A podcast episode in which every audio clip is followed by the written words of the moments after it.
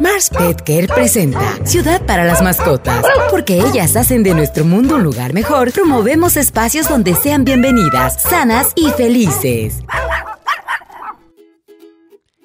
¿Qué tal amigos? Bienvenidos a otra cápsula más de Ciudad para Mascotas en Spotify. Yo soy Román Delgado, gerente de Asuntos Públicos para Mars Pet Care México. Y el día de hoy te traigo un tema muy interesante. Es, adopté un perro y empieza a morder todo en casa. Pues sí, esto es una situación muy común, ya que los perros pasan una transición muy importante de la calle a un hogar.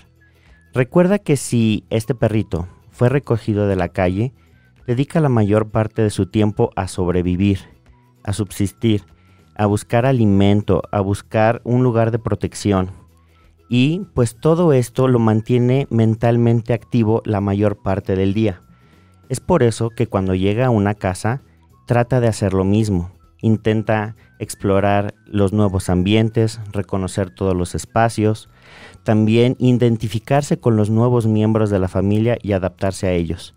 Pero también llega un momento en el que todo se empieza a sentar y el animalito se empieza a aburrir y es donde trata de explorar más allá de lo reconocible. Y es por eso que recurre mucho a morder algunos objetos que para nosotros son de mucho valor, como los sillones, el comedor, nuestra ropa, nuestros zapatos, y esas son actitudes que a nosotros no nos gustan.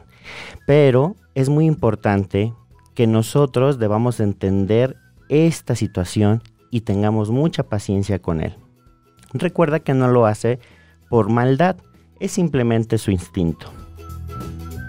Si tu nuevo perrito empieza a morder objetos que no quieres que muerda, no te molestes, no te enojes, es un comportamiento normal. Trata de redirigir tu energía en aspectos positivos, ya que si constantemente lo estamos regañando y estamos incluso subiendo el nivel de la agresión con ellos, vamos a, a reforzar comportamientos cada vez más negativos en él. Entonces, tenemos que cambiar nuestra mentalidad, nuestra energía de manera positiva para que el cachorro también entienda que cuando está conviviendo contigo es el momento de jugar y ponerse activo y enfocar su energía en otros objetos.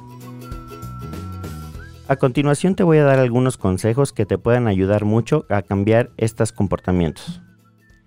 El primero de ellos, y creo que es el más efectivo de todos, es salir a caminar. Una caminata en el parque de 20 minutos le va a ayudar muchísimo a tu perrito al irse adaptando a la nueva sociedad que está adquiriendo con toda la familia, con los nuevos hábitos de ejercicio, y eso lo va a mantener mentalmente activo y estable. Va a regresar a casa cansado y lo menos que va a querer hacer es morder las cosas, sino que va a querer irse a descansar. Otro consejo que te doy es que puedas poner algunas esencias muy fuertes en esos objetos que no quieres que muerda, que pueden ser como chile o pimienta, que él los va a percibir demasiado fuertes y no se va a querer acercar a morder ninguno de esos objetos. Otra cosa que también te puede funcionar mucho es que le compres juguetes en el que les puedas meter galletas o botanas diseñadas especialmente para ellos. Estos juguetes los puedes ubicar en diferentes lugares dentro de la casa para que él los tenga que encontrar y eso lo va a mantener mucho más entretenido y mucho más focalizado en esos objetos que sí queremos que muerda, evitando los otros. Recuerda que un dueño responsable es aquel que tiene mucha paciencia con el nuevo integrante de la familia.